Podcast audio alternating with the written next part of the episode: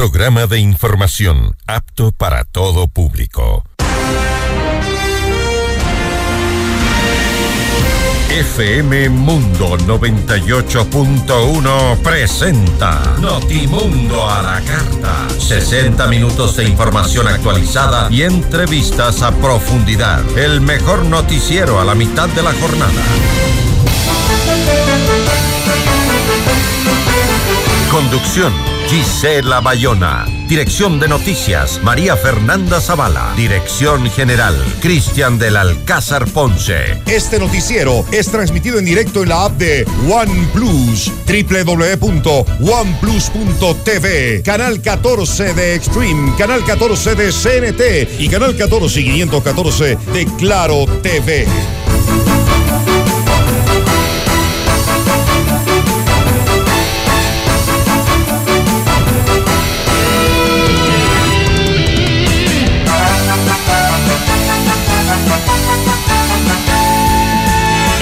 Buenas tardes con todos. Como siempre es un gusto poder acompañarlos con la información en Notimundo a la Carta. Soy Gisela Bayona. Hoy en nuestros espacios de entrevistas vamos a conversar con Francisco Jiménez, ministro de Gobierno. Hablaremos sobre la presunta trama de corrupción en las empresas públicas. También estará con nosotros Alberto Acosta Burneo, experto económico, con el conversaremos sobre la revisión de techos a las tasas de interés.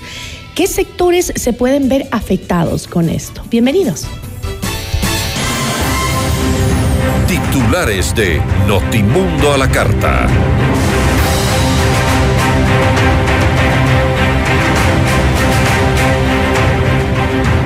El gobierno activó equipos de búsqueda para localizar a Hernán Luque y Rubén Cherres, involucrados en presuntos actos de corrupción en empresas públicas.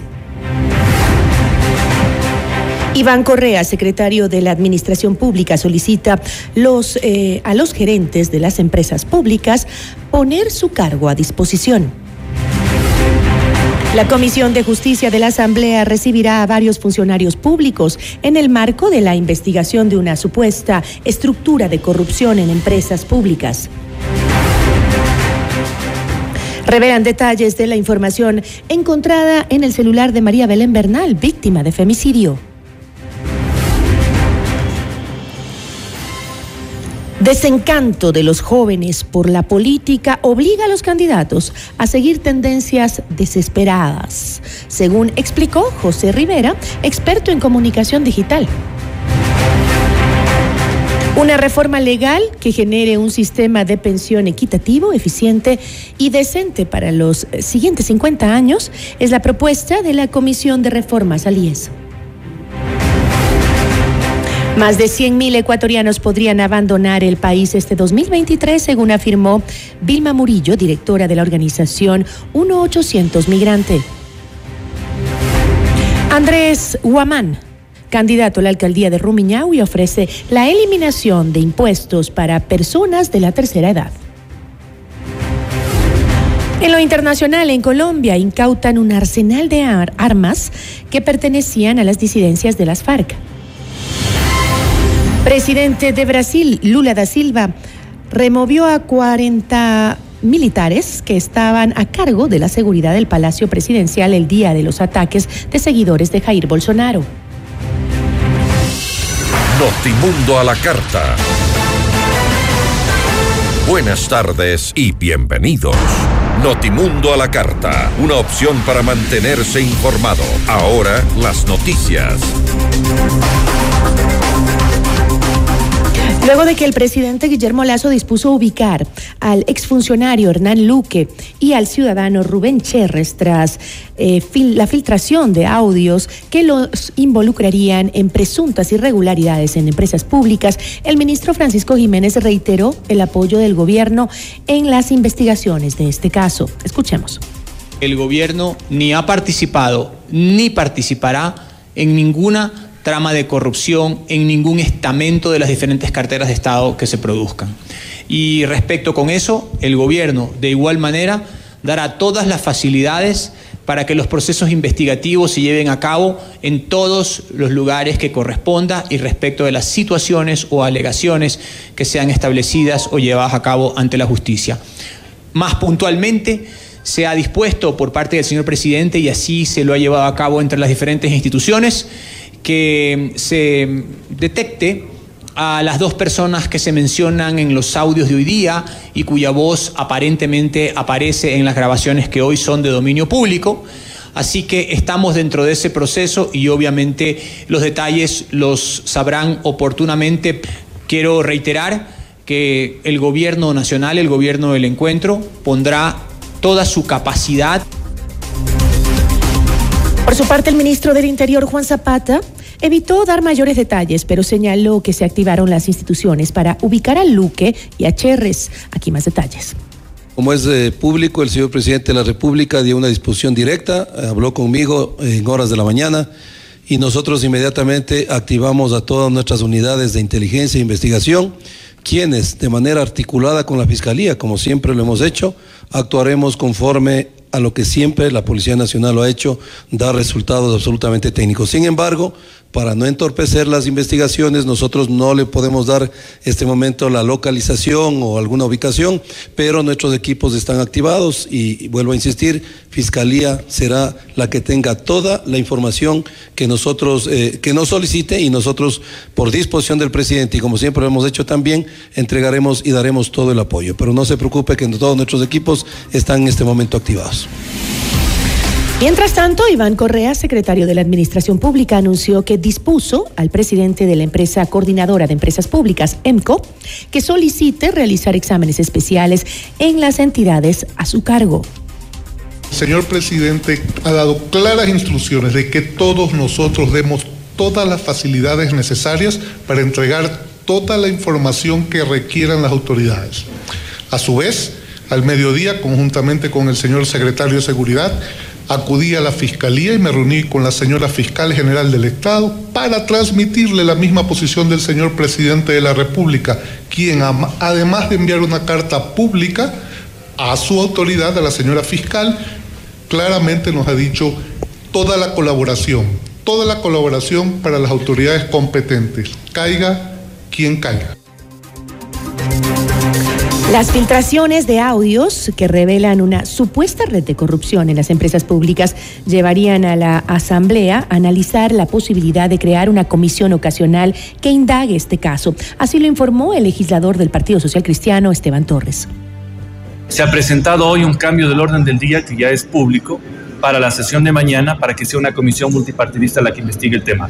Creemos que tiene que haber absoluta independencia, no persecución pero sí independencia en la investigación tan importante para el país, porque así como se critica que la Asamblea le cueste 50 millones de dólares a los ecuatorianos al año, en las empresas públicas, en cuatro empresas públicas se reparten 14 mil millones de dólares. Y es inconcebible que no haya habido una, eh, un verdadero control de lo que está pasando en contratación y que lamentablemente las personas que estuvieron dirigiendo las empresas públicas, EMPO y compañía, hayan estado, por los audios presentados, en la peor corruptela. Notimundo a la carta. Información oportuna al instante mientras realiza sus actividades al mediodía.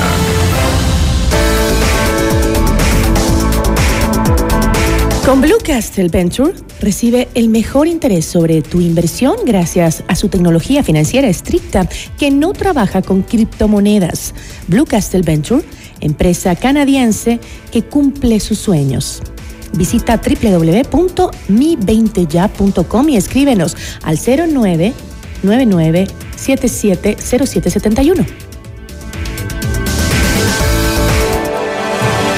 Regresamos en instantes con Gisela Bayona en Notimundo a la Carta.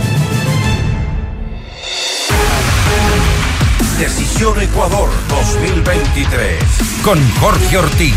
Este viernes a las 8 horas. Solo por FM Mundo 98.1. Inicio del espacio publicitario. Con el auspicio de Banco Guayaquil. Primero todo. FM Mundo presenta Minuto Forbes con Cristian del Alcázar Ponce. Bienvenidos. Desde el máximo histórico alcanzado en noviembre del 2021 hasta la actualidad, las acciones de Microsoft se desplomaron cerca de un 32%, generando que su valor de mercado pase de los 2,86 billones a los 1,76 billones aproximadamente. No obstante, a pesar de esta tendencia bajista, algunos expertos de Wall Street todavía confían en el potencial de la compañía. Concretamente, un equipo de analistas de Morgan Stanley afirmó que la tecnología goza de una buena posición, a pesar de que no es inmune a las adversidades macroeconómicas económicas de la actualidad. Encuentre Forbes Ecuador en Mr. Books. FM Mundo presentó Minuto Forbes con Cristian del Alcázar Ponce. Patrocinado por. Mi nombre es Silvia Jimena Mesa Ibarra. El Banco del Barrio tiene muchos servicios. Entre los que más podemos destacar es el de los giros locales e internacionales. Un banco del barrio no solo es un negocio, es también el lugar donde puedes cobrar y enviar giros nacionales y del exterior, realizar recargas de celular, televisión pagada e internet o el pago de tus servicios básicos en pocos minutos y cerca de casa. Banco del Barrio, en el corazón de tu barrio. En tu mundo, esta es la hora. Son las 13 horas, con 12 minutos. Seamos puntuales, FM Mundo. 100% de suites vendidas. Aprovecha las últimas unidades e invierte en los fabulosos departamentos y oficinas disponibles en Ayan Beyond the Stars, Baile Park. No pierdas la gran oportunidad de ser parte del mejor proyecto inmobiliario de Quito, en donde disfrutarás de una vida llena de servicios y confort. Departamentos listos para entrega mediados de 2023. Visítanos hoy en República del Salvador y Moscú. Comunícate al 098 85 6364 o ingresa en iambeyondthestars.com. Vive tus sueños a otro nivel. Quito quiere un cambio seguro. El cambio seguro es vivir en un Quito donde los emprendedores sean apoyados sin trabas y sus negocios funcionen de una manera sencilla, ágil y segura.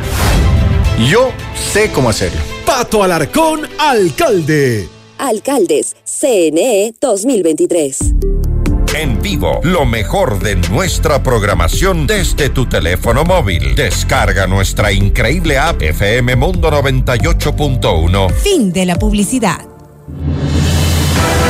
Este noticiero es transmitido en directo en la app de OnePlus, www.oneplus.tv, Canal 14 de Extreme, Canal 14 de CNT y Canal 14 y 514 de Claro TV. Continuamos en Notimundo a la Carta, una opción para mantenerse informado con Gisela Bayona. Notimundo a la carta, una opción para mantenerse informado. Ahora las noticias.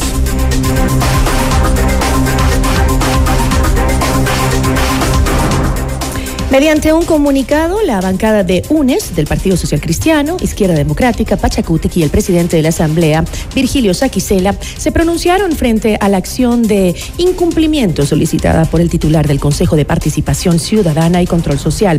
Según los asambleístas, Hernán Ulloa no tiene legitimidad ni ostenta representación alguna para amenazar ni poner acciones de ningún tipo las mismas que están tipificadas como arrogación de funciones.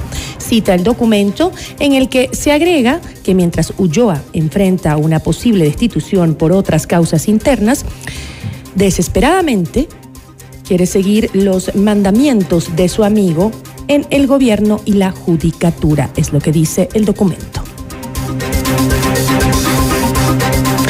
La Fiscalía de Salcedo presentará cargos contra Peter Calo, asambleísta de Pachacutic, y su esposa, Dioselina Calo Sangucho, por una presunta estafa inmobiliaria. El juez, que conoce la causa, Carlos Sánchez, autorizó el inicio de un proceso penal luego de que en abril de 2022 un comerciante presentara una denuncia en su contra. La diligencia se desarrollará el próximo 3 de febrero a las 14 horas. El afectado asegura que los hechos ocurrieron en el 2018, cuando Peter Calo se llamaba Diego Calo pues se cambió el nombre de cara a las elecciones de 2021, en las que ganó una curul en la Asamblea Nacional.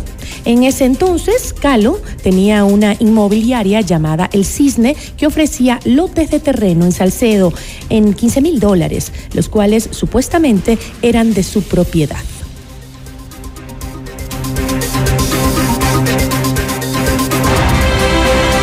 Notimundo a la carta.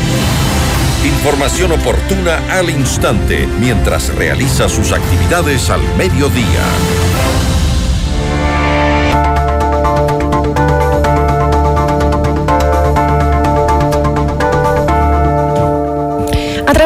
Rueda de prensa, el gobierno nacional aseguró que entregará todas las facilidades a la Fiscalía para que investigue una presunta trama de corrupción en las empresas públicas. ¿Por qué no se activó el gobierno antes con sus mecanismos de investigación de corrupción? La entrevista a la carta, en diálogo directo con los protagonistas de los hechos. Está con nosotros Francisco Jiménez, ministro de Gobierno. Ministro, buenas tardes, gracias por estar con nosotros. Sí, pensé que me estaba haciendo la pregunta a mí, pero bueno, en todo caso... Eh, la puede responder, es para usted. Sí, claro, para quién más. Eh, buenas tardes con todos y, y, un saludo a las personas que nos siguen ahorita en, FM Mundo. Muchísimas gracias. Eh, ¿Quiere que le repita la pregunta? No, no, no, no, la tengo clara, la tengo okay. clara. Cuéntame. Yo creo que, a ver, el gobierno primero reacciona frente a los hechos que son de dominio público conforme a la seriedad de esos uh -huh. hechos. Yo creo que hay una diferencia sustancial entre la semana pasada y esta semana, en la que en la semana pasada pues vimos una serie de afirmaciones, alegaciones que no nos parecía que tenían ninguna consistencia y simplemente como la fiscalía había sugerido que iba a intervenir, pues dijimos ya que la fiscalía intervenga y nosotros prestaremos todas las facilidades sin ningún problema. Uh -huh. El día de ayer, lunes, sin embargo, salieron otros audios en los que hay afirmaciones de cifras e imputaciones que igualmente deben ser investigadas y que obviamente ameritan una acción más contundente por el contenido de esas declaraciones. Yo creo que hay un tema muy claro de contenido entre lo que fue difundido la semana pasada y lo que ha sido difundido esta semana, que amerita, pues, de cierta manera el cambio de postura del gobierno. Sin embargo, la la posición nuestra es invariable. Y yo creo que tiene dos puntos que son medulares para este tema. Primero, el gobierno no ha participado ni participará jamás de ninguna trama de corrupción, y eso tiene que estar muy claro para toda la ciudadanía. Y segundo, nosotros vamos a siempre, siempre prestar todas las facilidades en lo que tiene que ver con las diferentes instituciones que forman las diferentes carteras de Estado para que la justicia haga su trabajo, caiga quien caiga. Uh -huh. Y cuando dice caiga quien caiga en las investigaciones, también se refiere a familiares y miembros del gabinete. Claro, o sea, se menciona a mucha gente por uh -huh. referencias de tercero, por referencias eh, indirectas, pero todo tiene que tener un debido proceso y la honra de las personas no se puede tachar así nomás a la ligera uh -huh. solo porque alguien lo dice en un contexto donde ni siquiera esa persona está presente. Para eso tiene que ser llevado a cabo un proceso, para eso tiene que establecerse cuál es el delito que se está alegando y cómo se produjo y en qué circunstancias. Para eso existen tribunales de justicia que tienen que pronunciarse sobre eso, porque esta esto no es un estado de opinión ni un estado mediático donde por echarle tierra a un gobierno que hace las cosas bien, se informan temas que no están fundamentados y se hacen especulaciones sobre la honra de las personas. Yo no puedo, o sea, nosotros como gobierno hemos sido los mayores defensores de la libertad de prensa y lo vamos a seguir siendo. Pero eso tiene una contracara y la contracara es la responsabilidad y la seriedad de las afirmaciones que se vierten porque también están de por medio individuos, ¿no? Es por eso, entonces, usted se está refiriendo a Danilo Carrera y esa demanda que interpuso en contra del periodista que divulgó esta información, Anderson Boscan, una demanda por 500 mil dólares. ¿Esa es su opinión respecto y la opinión del gobierno eh, por esta, frente a esta demanda? Porque ustedes han sido Yo... siempre... Eh, eh, muy claros en el tema de la libertad de expresión. Es más, durante la campaña del el presidente Guillermo Lazo fue muy enfático en ese tema de proteger a la prensa de ataques e incluso proteger la libertad de expresión sobre todo. Y lo seguimos siendo. Yo me estoy refiriendo a aspectos conceptuales generales del gobierno. Esto no tiene ni nombre ni apellido. Nosotros somos defensores de la libertad de prensa y lo vamos a seguir siendo porque creemos que es uno de los pilares fundamentales de cualquier sistema democrático y estamos empeñados en que la democracia tome forma en el Ecuador de una manera mucho más consolidada e institucionalmente respetada, número uno. Pero también entendemos que parte de esa libertad de prensa es tener seriedad sobre lo que se alega, cuándo se alega, cómo se lo alega y llevar a cabo las investigaciones ante las instancias pertinentes. Y por eso siempre hemos dicho y nos ratificamos en que ni el gobierno ha participado ni participará en nada de esto pero que las investigaciones tienen que llevarse a cabo con absoluta transparencia y frontalidad, pero respetando el debido proceso. Porque el día de mañana, supongamos que hay los dos escenarios. El día de mañana, eh, lo que está denunciado efectivamente se verifica y efectivamente se cometió un delito. Ahí se demostrará que fue, porque de eso sí estamos seguros, que en el peor de los escenarios sería un hecho aislado de uno o dos funcionarios que se pusieron de acuerdo para coludir o para actuar eh, eh, transgrediendo eh, las normas de ética y de manejo de dineros públicos en el evento de que así fuese. En el evento de que así fuese, lo cual tendrá que determinarse en la instancia correspondiente. Pero si no es así y se ha armado todo esto y se han echado nombres encima de la prensa y hecho alegaciones y hecho afirmaciones, al final el gobierno no es el que pierde porque el gobierno sale resarcido y fortalecido de una investigación que no se verificó, como ha sucedido ya en otros casos, que hoy se preguntan y dicen, ¿por qué no avanza ese caso? ¿Por qué no avanza el caso Danubio, por ejemplo? A lo mejor porque no hay pruebas, a lo mejor porque no hay consistencia, a lo mejor porque fue simplemente eso, echar nombres al aire con dichos de terceros que no tienen ningún tipo de comprobación. A lo mejor no, porque nosotros no somos los que juzgamos, eh, lo juzga la fiscalía, pero ahí el gobierno no ha perdido. Sin embargo, se atentó contra la honra de esas personas se hizo allanamientos en sus casas, se los, se los persiguió como, como si fueran pseudodelincuentes. Y eso a quienes, cómo se resarcen ellos, ya tendrán que ver cuáles son sus acciones en su momento para resarcirse. Pero a lo que voy aquí es que nosotros tenemos que actuar con seriedad y entendemos que la libertad de prensa siempre tiene esas dos caras. La cara de siempre permitir que la prensa haga su trabajo investigativo y dar todas las facilidades, pero también la cara de la responsabilidad para que aquello tenga al menos un principio de veracidad, de tal manera que no se juegue a la ligera con la honra de las personas. Eh, ministro, yo como periodista creo en una libertad de expresión con responsabilidad, definitivamente, pero este, creo también que estos audios sí despertaron la inquietud de todos los ecuatorianos y sobre todo también del gobierno, ¿no? Porque como se dice, en un inicio... En un inicio... Yo con usted.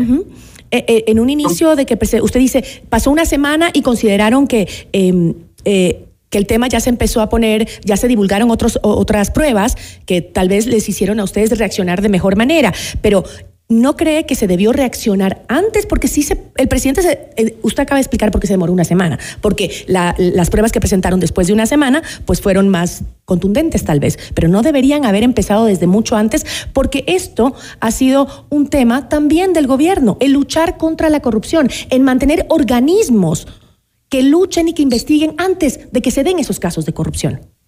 Sin duda alguna, y yo creo que tal como lo hemos referido aquí, hay, hay elementos que surgieron en los audios del día de ayer que deben ser investigados. Eso es indiscutible, deben ser investigados. Yo no puedo, no puedo coincidir más con usted porque yo creo que son temas de sentido común. Diferente es lo que sucedió la semana pasada, donde nos parecía que los audios que habían sido divulgados no tenían consistencia, no tenían mayor consistencia. Eh, pero entre una semana, por eso fue nuestra actitud de, bueno, prudencia y análisis para ver eh, qué información había efectivamente y qué eran lo que decían las autoridades al respecto. Sin embargo, el día de ayer, que han circulado esta otra información, pues decimos sí, aquí hay elementos que cuando se mencionan cifras, cuando se mencionan nombres, cuando hay circunstancias, hay elementos que ameritan ser investigados y por eso ha sido la actitud contundente no solamente, primero del presidente, diciendo y dirigiendo varias comunicaciones a la Fiscalía en la que ratifica que nosotros vamos a tomar todas las disposiciones para que esas investigaciones se lleven a cabo. Y segundo, del, secretario de la Administración, que el día de hoy, pues en el Coaviso ratificó que ha pedido la disposición eh, de su cargo de todos los miembros de todas las empresas públicas para auditar qué es lo que ha sucedido en cada una de esas entidades. Y tercero, y tercero, y solamente para, para, concluir este aspecto, tercero también un proceso interno de investigación nuestro que tiene que arrojar, por ejemplo, a través de la Secretaría de Corrupción, eh, cuáles son o quiénes son eventualmente las personas que podrían haber estado involucradas en cualquier hecho de corrupción que se esté alegando. Porque además, la corrupción no depende eh, del análisis de una sola institución ni de una sola entidad.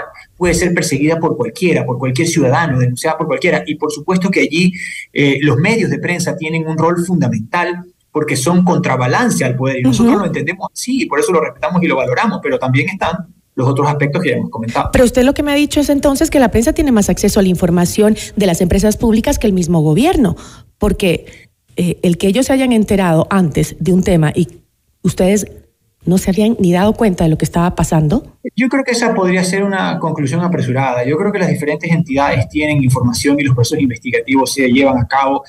Eh, a veces esos procesos en el marco del Estado toman un poco más de tiempo, en la Fiscalía toman más tiempo, en, la en los sistemas de administración de justicia, en los tribunales y los jueces toman un poco más de tiempo, pero por eso uno va concatenando la información que sale de un lado y de otro, juntándola y todos reaccionamos al unísono, porque aquí respecto de lo de ayer, no ha habido ninguna diferencia de reacción entre lo que ha posicionado eh, el portal que ha hablado de este tema y lo que ha hecho el gobierno. El gobierno ha dicho, ok, sí, hay que investigar y vamos adelante con la investigación y esto tiene que esclarecerse porque aquí hay hechos que meritan ser analizados. nosotros en ningún momento hemos actuado a contracorriente de lo que ha sido denunciado. No, pero yo se lo planteo porque el gobierno ha firmado un sinnúmero de acuerdos anticorrupción, tiene herramientas para la investigación de corrupción, hay la Secretaría Anticorrupción y parece que ninguno de estos eh, estamentos y herramientas se activaron.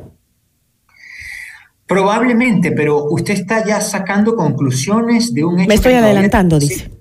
Exactamente, está sacando conclusiones sobre un hecho que recién ha sido evidenciado ante la prensa. Entonces, esperemos a que diga la Administración de Justicia si es que esas conclusiones son efectivamente veraces y cuál ha sido el rol de cada uno de los actores, porque una vez más estaríamos anticipando un criterio. Y entiendo que debe haber preocupación. Nosotros también la tenemos. También nos preocupa lo que ha sucedido. Y vamos a investigar y vamos a poner todas las herramientas del Estado a disposición de las autoridades de Administración de Justicia para que ellas se pronuncien. Pero no podemos sacar conclusiones anticipadas pero, porque allí... Pero recuerde también, ministro, usted tiene una larga trayectoria política. Recuerde que hemos sido la prensa lo que hemos sacado a la luz casi siempre estos actos de corrupción, ¿no? Sin duda. Eh, Sin duda. Y, hay que Lo respetamos, lo valoramos y además por eso hemos reforzado la normativa en materia de libertad de prensa como lo hicimos con la ley de comunicación, que antes era una mordaza para los periodistas honestos que en su casi absoluta mayoría lo son. En, como en todo en la vida, hay, hay personas que tienen intereses, hay personas que tienen su ángulo, hay personas que deciden investigar a algunos y hacerle el juego a otros. Eso también sucede, porque también, también lo hemos visto que ha sucedido en el país. Pero nosotros como, como gobierno siempre hemos puesto todas las herramientas a disposición de la prensa para que pueda hacer su trabajo. Hay una pregunta que quería hacerle. Eh, si es que el reportaje eh, menciona al el, reportaje que lanzó todo esto de los audios.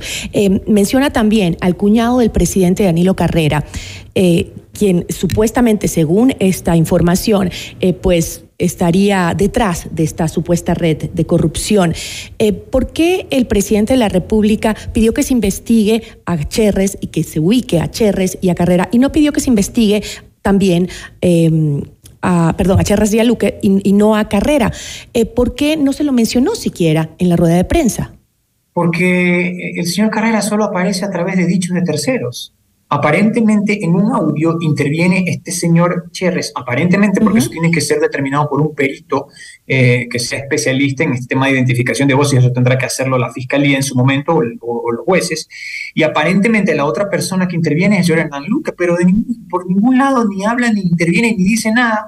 Eh, el, el, señor Carrera, por lo tanto no hay razón para que él se lo investigue ahora. Él solo ha sido mencionado Solo es como que yo vaya, usted vaya el día de mañana y diga, em, el señor Jiménez ha hecho tal o cual cosa, pero yo simplemente estoy interviniendo, o que, yo me refiera a usted a través de conversando con otra tercera persona, o sea, no había razón para que se le investiguen si no hay ningún elemento concreto. Entonces, este es un tema que tiene que llevarse a cabo con responsabilidad en la Administración de Justicia. Por el momento, hasta ahora, de lo que hay, no existe ninguna razón en derecho, en derecho, porque en política pues puede haber un montón de cosas, ¿no? Y, obviamente también nosotros entendemos que aquí podría haber una intencionalidad de afectar algunos procesos políticos que están en marcha. Pero bueno, eso ya son otras cosas especulativas. Pero lo que yo veo es que en derecho, que no hay razón para que se investigue a ninguna otra persona más allá de quien ha tenido los audios y los ha puesto en conocimiento de la gente para que pueda decir toda la información que tiene y de las personas que aparecen en esos audios, aparentemente el señor Cherres y el señor este, Luque. Como usted dice, que lo decía la justicia. Eh, pero eh, voy a hacerle una pregunta y seguramente me dirá también que me estoy adelantando, pero eh, creo que es necesario para aclarar el tema. el presidente Guillermo Lazo en una entrevista pasada había asegurado que no sabía por qué Luque se retiró de EMCO. ¿Yo qué puedo hacer? Dijo en ese momento cuando él se retiró. la red de corrupción, entonces, para muchos habría pasado totalmente desapercibida por el presidente de la República, aun cuando Luque habría, se habría retirado sin presentar ningún informe red de salida. de corrupción comprobada, discúlpeme que le interrumpa. No hay tal cosa como red de corrupción comprobada. Eso no existe hasta el momento. Una supuesta red de corrupción. Una supuesta. Ok, la supuesta red de corrupción habría pasado entonces totalmente desapercibida por parte del presidente de la República, aun cuando el señor Luque se habría retirado sin realizar un informe de salida. ¿Se retiró de su puesto sin hacer un informe? ¿Eso ya no debería levantar esas alertas? El, señor Luque no le hace informes al, al Ministerio de Gobierno, él lo hace entre los estamentos que están establecidos, por lo tanto yo desconozco si él emitió o no emitió un informe al momento de presentar su renuncia habrá que preguntarlo y lo vamos a averiguar, a ver si hay un informe de labores, lo cual me parece que es una cuestión rutinaria y normal en cualquier tipo de, administración. Eh, pero eso no, no acredita absolutamente nada dentro de lo que aquí se está discutiendo. Un hecho cierto es que el señor Luque presentó su renuncia. Otro hecho que debe investigarse es que aparentemente hay un audio en el cual habla este señor Luque. Entonces tenemos un hecho cierto y un hecho que se debe investigar. Y otro hecho absolutamente especulativo que no tiene ninguna comprobación hasta el momento es que habría una supuesta red de corrupción. Yo creo que tenemos que distinguir con claridad esas cosas y por eso aquí lo importante es que el gobierno se mantenga en los pilares que le han dado sustento a su accionar. Uno, siempre vamos a apoyar la libertad de prensa. Dos, no existe ningún tipo de trama de corrupción alrededor del gobierno. Tres, si es que eso se detecta de forma aislada en cualquier lugar, en cualquier estamento, con cualquier persona, tendrá que pagar sus culpas. Y para eso siempre, siempre vamos a dar todas las facilidades para que se investigue. Yo le agradezco mucho, eh, ministro, por habernos acompañado y por responder todas nuestras inquietudes. Y seguiremos eso, el tema muy de cerca porque los ecuatorianos queremos eso, que se luche realmente contra la corrupción. Muchísimas gracias. Claro que sí. Claro que sí. Gracias a ustedes. Francisco Jiménez, ministro de Gobierno. Regresamos en instantes con Gisela Bayona en Notimundo a la Carta. Decisión Ecuador 2023. Con Jorge Ortiz. Este viernes a las 8 horas. Solo por FM Mundo 98.1. Inicio del espacio publicitario. Y ahora, el mundo del deporte con Eduardo Andino. Hola, ¿qué tal amigos y amigas? A continuación las últimas noticias en el mundo del deporte. Rafael Nadal superó una exigente cita ante el joven inglés de 21 años, Jack Draper, y ganó por 7-5, 2-6, 6-4 y 6-1 en el abierto de Australia tras 3 horas y 40 minutos de partido. En la segunda ronda, enfrentará al estadounidense Mackenzie McDonald. El año pasado fue uno de los torneos más emocionantes de mi carrera, pero eso es el pasado. Necesitaba esta victoria porque en el último mes no había acumulado ninguna.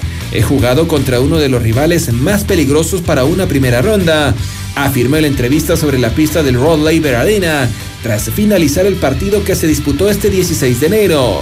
El vigente campeón no ofreció su mejor repertorio de tenis, situación lógica para una primera ronda, pero supo sufrir en momentos delicados, como el final del tercer set, para catapultar sus esperanzas de lograr una nueva gesta a orillas del Yarra, destaca la agencia F.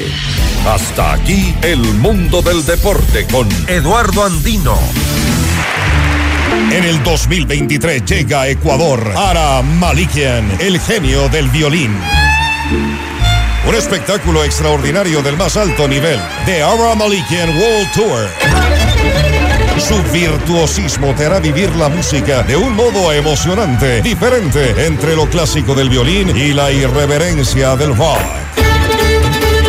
Una experiencia única. Quito, 18 de mayo, Teatro Nacional Casa de la Cultura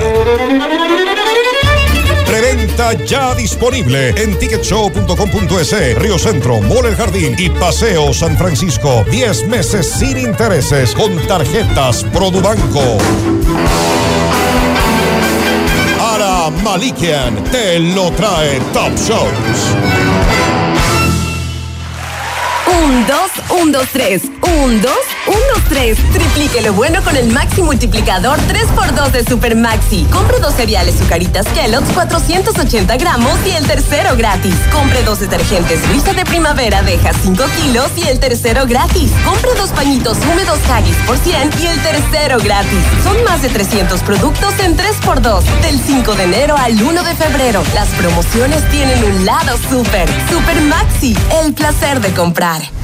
Ven y vive la experiencia Pícaro, ahora en Quito, un lugar que te va a encantar. Deliciosa comida, sabores incomparables, momentos únicos, un ambiente alegre y divertido para que disfrutes intensamente en pareja, entre amigos o con toda la familia. En Pícaro, a la hora de almuerzo los niños comen gratis. Miércoles, jueves, viernes y sábado, la mejor música en vivo. Nos encontramos en Cristóbal Gangotena e Isabela Católica La Floresta. Reservas al 099-074-0000 y pícaro.es. Pícaro Resto Grill, las cosas ricas de la vida. Quito quiere un cambio seguro. El cambio seguro es vivir en un Quito donde los emprendedores sean apoyados sin trabas y sus negocios funcionen de una manera sencilla, ágil y segura. Yo sé cómo hacerlo. Pato Alarcón, alcalde. Alcaldes, CNE 2023. Descarga nuestra increíble app FM Mundo 98.1 para escucharnos y vernos en vivo. Hasta aquí la publicidad. Este noticiero es transmitido en directo en la app de OnePlus, www.oneplus.tv, canal 14 de Extreme, canal 14 de CNT y canal 14 y 514 de Claro TV. Continuamos en Notimundo a la Carta, una opción para mantenerse informado con Gisela Bayona. Notimundo a la carta, una opción para mantenerse informado. Ahora las noticias.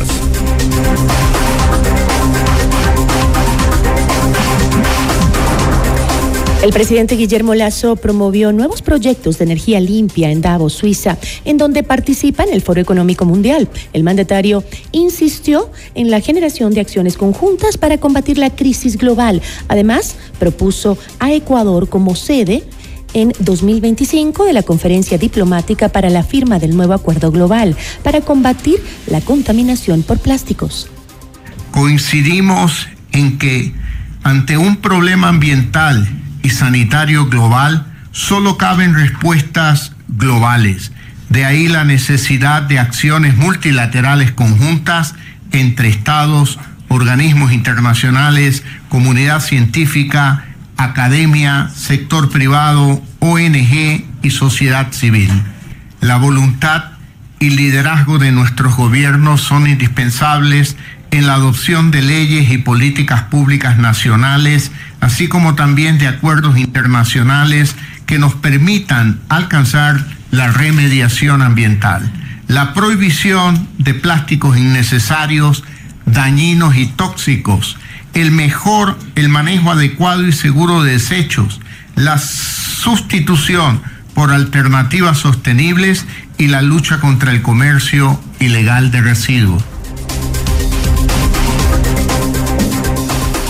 Revisemos otros temas, las decisiones políticas, el mal manejo financiero y la politización del Instituto Ecuatoriano de Seguridad Social IES no son los únicos agravantes de la crisis que enfrenta la institución.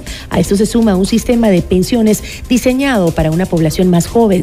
Según dijo en Notimundo Estelar, Augusto de la Torre, coordinador de la Comisión de Reformas al IES, agregó que el trabajo de la delegación en estos cuatro meses consiste en presentar al presidente y a la sociedad una propuesta de reforma legal que dé un sistema de pensión equitativo, eficiente, viable y decente para los siguientes 50 o 100 años.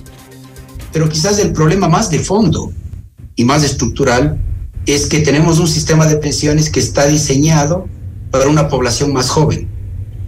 Y en, los últimas en las últimas décadas, particularmente desde el año 90, 95 hasta acá, la población ecuatoriana ha ido envejeciendo, ah, tenemos cada vez más jubilados en relación a los aportantes afiliados y cada vez los jubilados tienen una, una, una expectativa de vida mayor. Entonces los parámetros del sistema entraron ya en colisión con esta realidad demográfica y, y eh, eso es lo que hace que el sistema, incluso si se arreglan estas deficiencias administrativas y de gestión de las que hablábamos antes, el sistema está inherentemente eh, imposibilitado de cumplir con sus promesas por el cambio demográfico. Los abogados de la familia de María Belén Bernal revelaron nuevos detalles de la información encontrada en el celular de la víctima de femicidio. Explicaron que hay audios y llamadas eh, registradas durante la madrugada del 11 de septiembre de 2022, los cuales forman parte de las evidencias en investigación. Jesús López, defensor de Bernal, aseguró que la víctima grabó un audio en su teléfono minutos antes del femicidio como una forma de evidencia de lo ocurrido.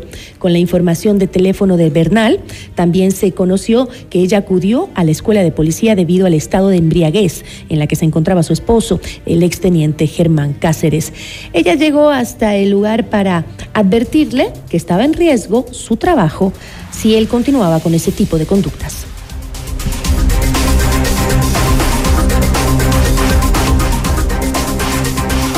Bailes, parodias y chistes forman parte de la campaña electoral que realizan los candidatos a las elecciones seccionales en redes sociales. En Notimundo al Día, José Rivera, experto en comunicación digital, explicó que el crecimiento que tienen las plataformas con público joven obliga a los aspirantes a seguir tendencias que no necesariamente ayudan a transmitir sus propuestas. Además, entregó detalles del número de lectores que se encuentran en estas plataformas la gente o el grueso de la población, casi un 60%, está entre los 16 y los 36 años y la mayoría está participando en redes sociales. Eh, tenemos unas cifras interesantes como en Facebook 14 millones de personas eh, y sobre todo en TikTok el crecimiento ha sido explosivo. Eh, desde el 2020 hasta el 2022 hemos tenido un crecimiento de 3 millones a 10 millones de personas que están en esta red social, lo cual hace un nicho interesante como para participar, como para poder eh, de alguna forma captar la, atención de los usuarios y ya hemos visto que algunos candidatos han empezado a colocar pauta también eh, publicitaria dentro de estas eh, plataformas para poder hacer conocer su imagen, que es lo importante en esta fase primordial de campaña. Notimundo a la carta. Información oportuna al instante mientras realiza sus actividades al mediodía.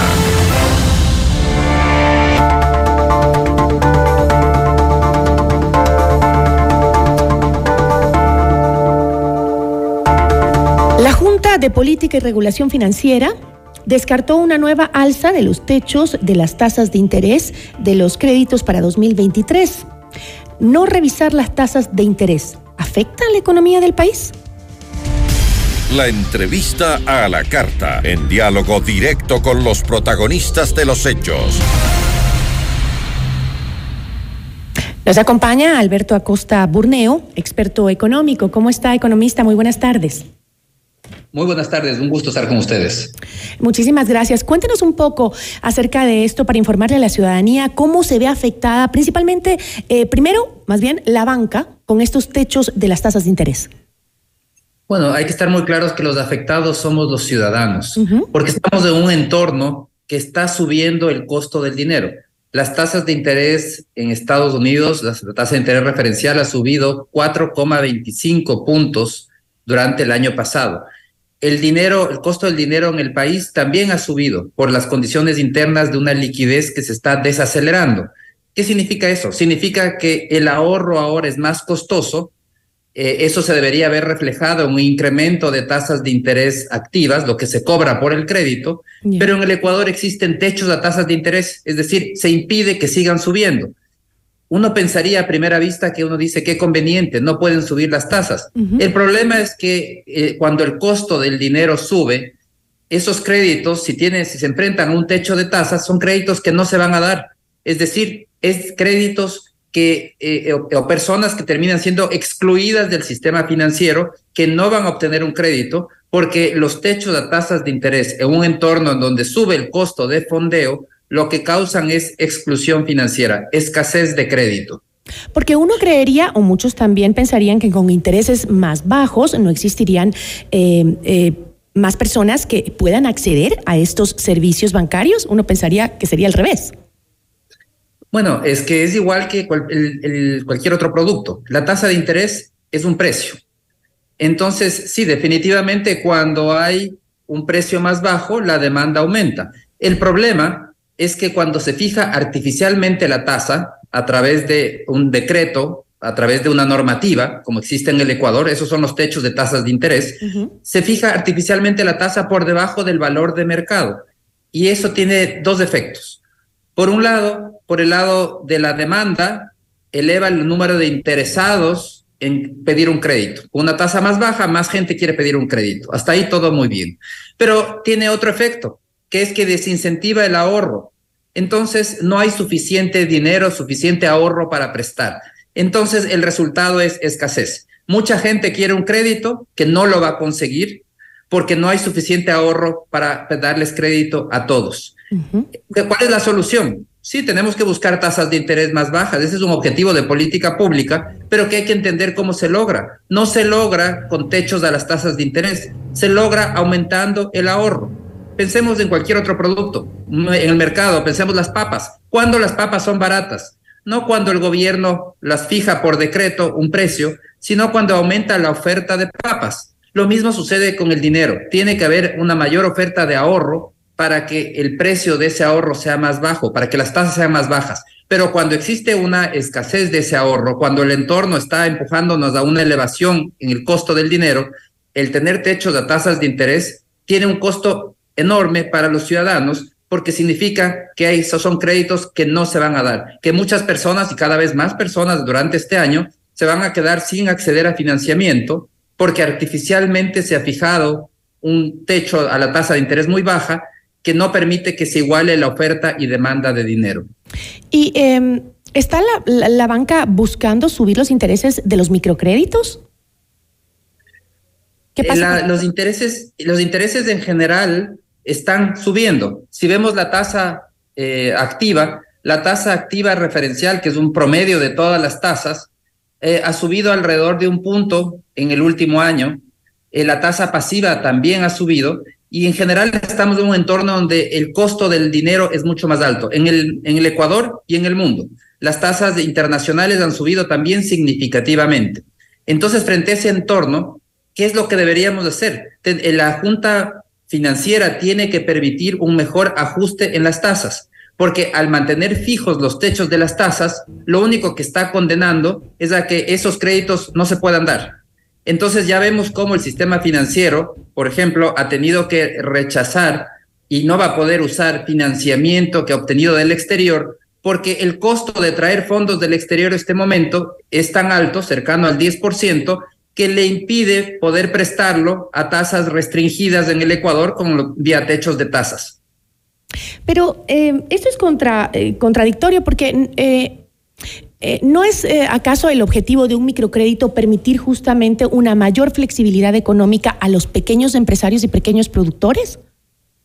Precisamente, eso es lo contradictorio, cómo a través del techo de tasa de interés se crea exclusión porque con un costo del dinero más alto, esas operaciones ya no son rentables, es decir, son créditos que no se van a dar. Y entonces, eh, quienes, a quienes supuestamente se quería beneficiar, se les termina expulsando del sistema financiero formal. Y entonces, ¿a dónde tienen que acudir? Bueno, tienen la misma estrategia que han tenido toda la vida, acudir al financiamiento informal, al chulco, a donde el chulco, un, un, promedio diario puede ser el 4% y una tasa de hasta, que eso, 4% diario equivale a 1.200% anual. Ese es el costo del financiamiento en el mercado informal, en el chulco. Y es hacia allá donde terminan siendo expulsados los clientes cuando debido a los techos de tasas de interés, porque al no permitir que se ajuste la tasa a la realidad del mercado, un mercado local e internacional en donde el costo del dinero sube aceleradamente, lo único que logran es que esas operaciones que eh, con una tasa sin controles serían más altas, eh, con una, una, tasa, un incremento en la tasa, esas operaciones simplemente no se realizan. Entonces, el techo a la tasa de interés no es que garantiza que el crédito sea más barato. Lo que hace el techo de la tasa de interés es eliminar todos esos créditos que sí se hubiesen dado con una tasa más alta, pero que ya no se van a dar debido al techo de tasa de interés. ¿Y cuál podría ser la propuesta concreta para eh, cambiar estos techos, para el tema de los techos? Bueno, la, el Banco Central hizo una metodología para estimar las tasas de interés que tiene muchísimas falencias. Debe ser mejorada esa metodología y lo importante es considerar las condiciones del mercado. La tasa de interés no puede ser un precio político.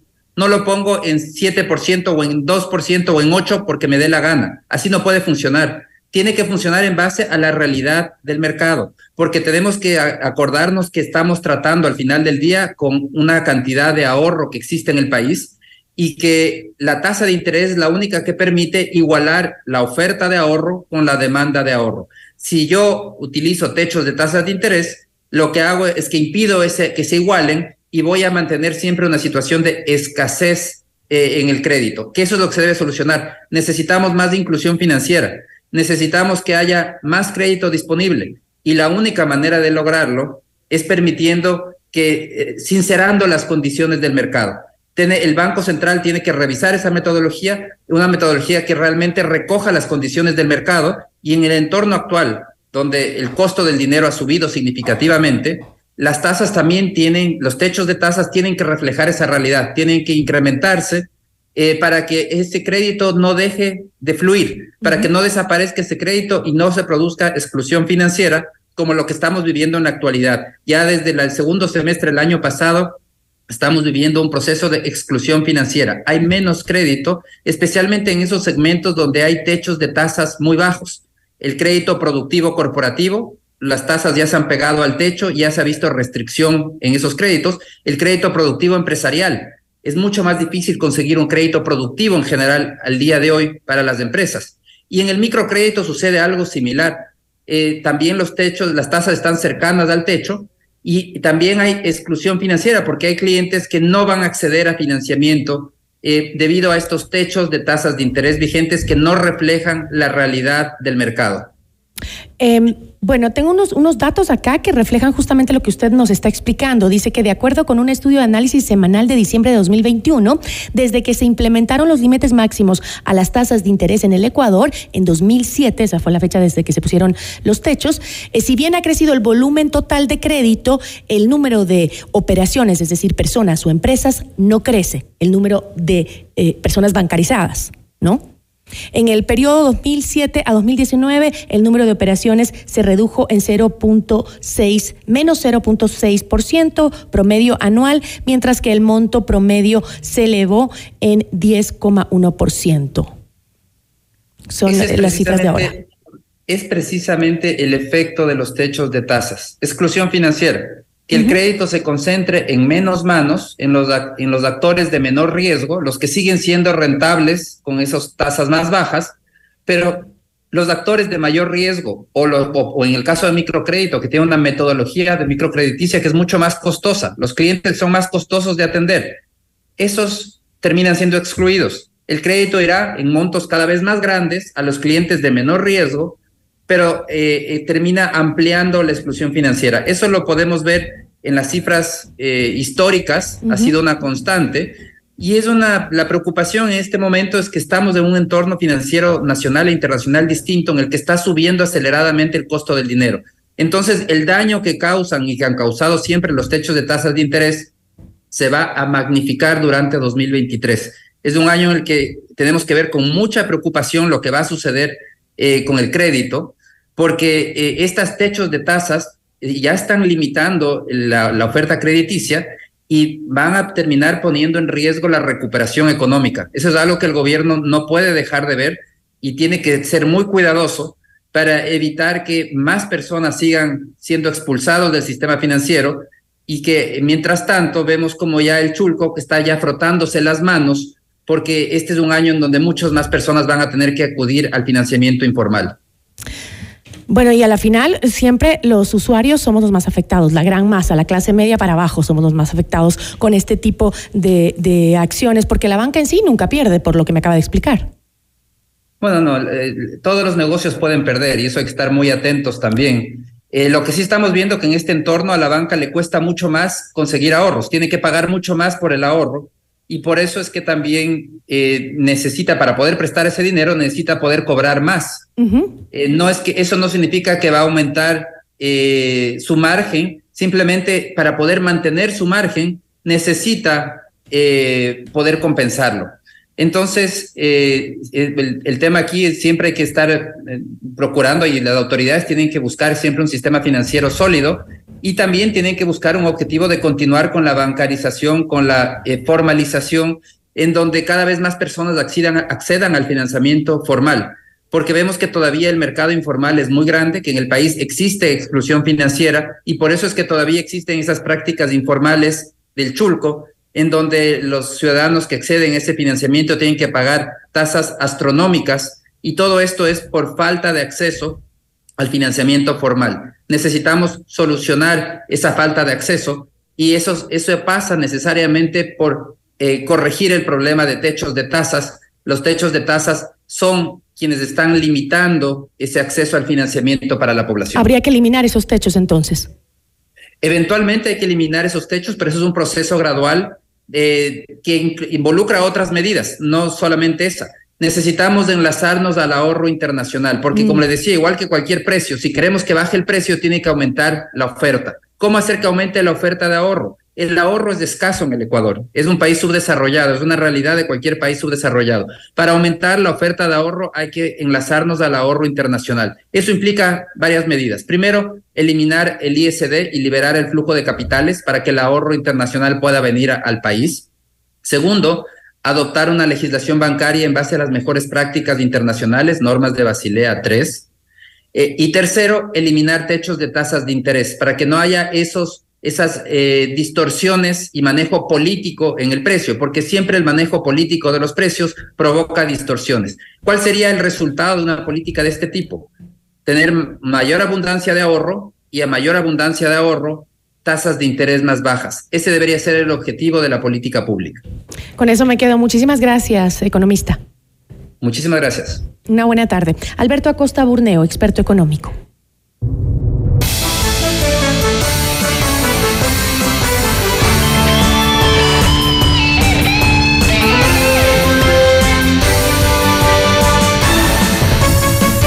Nos despedimos con algo de información internacional. La Policía de Colombia informó del mayor decomiso de armas en los últimos años. Tras un operativo en el departamento de Nariño, se incautaron 33 fusiles, una ametralladora M60, tres pistolas, dos granadas, siete armas convencionales conocidas como tatucos, más de 30 mil cartuchos de municiones, entre otros elementos. Eh, se encontraron también uniformes de uso exclusivo de las Fuerzas Armadas que pertenecerían a tres funcionarios que fueron secuestrados en la vía que conecta Pasto con Cali, al suroriente del país. El destino del armamento habría sido para grupo, el grupo guerrillero de las FARC. Y el presidente de Brasil, Luis Ignacio Lula da Silva, anunció su decisión de separar a 40 militares que estaban encargados de la seguridad de la residencia presidencial el pasado 8 de enero, cuando se produjo eh, un fuerte ataque por parte de seguidores de Jair Bolsonaro. Según el mandatario, se abrirían investigaciones profundas del personal por sospechas de complicidad interna. Además expresó su desconfianza sobre algunos uniformados que cumplen funciones auxiliares en las sedes de gobierno y con 75 votos a favor, 46 en contra y ninguna abstención, el Pleno del Congreso del Perú aprobó una propuesta de reforma constitucional para eliminar el voto de confianza que la Carta Magna estipula debe solicitar todo presidente del Consejo de Ministros entrante. Este eh, planteamiento, al no haber alcanzado la mayoría calificada de dos tercios, deberá ser sometida a referéndum. El artículo 134 de la Constitución de Perú estipula que si se les niega la confianza a los gabinetes, a dos gabinetes, el presidente está facultado para disolver el Parlamento. Por su amable sintonía. Que tenga una excelente tarde. Soy Gisela Bayona. Recuerde mantenerse bien informado a través de nuestras redes sociales. Somos FM Mundo, la radio de las noticias.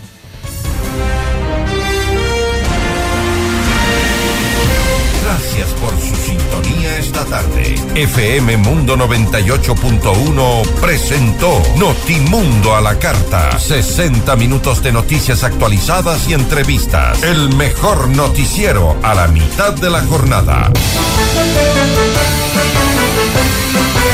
Conducción Gisela Bayona. Ingeniería de sonido Mauro Olivo.